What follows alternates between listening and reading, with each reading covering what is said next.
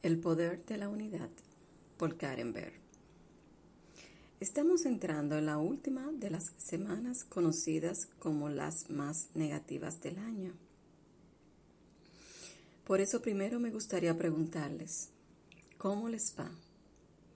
Si están pasando por momentos difíciles, aguanten un poco más. Siempre el momento más oscuro es antes del amanecer las cosas mejorarán pronto. En la porción de Devarim de esta semana, Moshe reúne a todo el pueblo para hacerles una advertencia, recordarles todas las veces en las que se quejaron, perdieron la confianza, adoraron ídolos falsos, etc.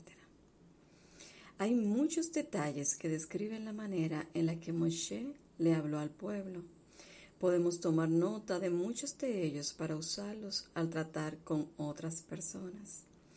Por ejemplo, antes de decir algo, Moshe preguntaba, ¿te quité algo? ¿Te hice daño? ¿Por qué antes de decirle a alguien lo que debe cambiar, primero debemos ver internamente qué debemos cambiar nosotros mismos? Francamente, hay muchos aspectos hermosos en esta porción, pero creo que concentrarse en solo uno fortalece nuestra capacidad para internalizar el aprendizaje.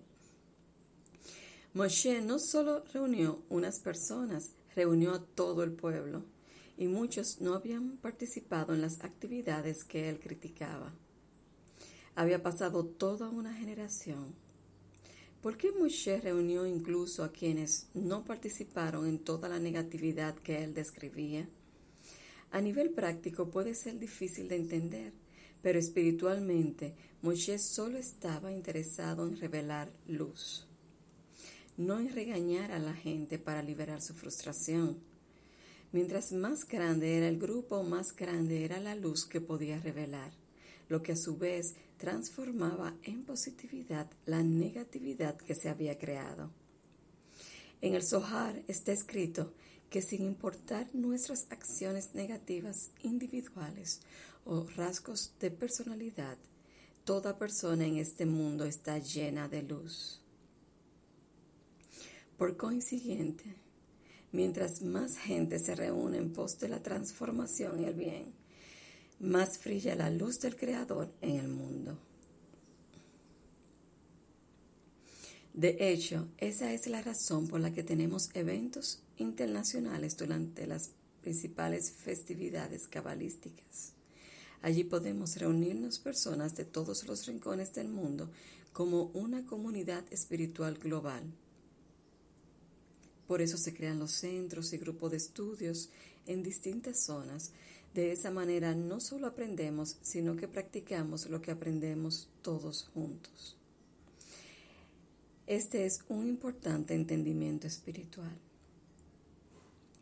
Debido a que esta es la última de las semanas negativas, es un momento maravilloso para revelar luz de la siguiente manera. En lugar de negarnos a salir de nuestro caparazón, escondernos del mundo o aferrarnos a nuestra cama y decir, déjenme en paz.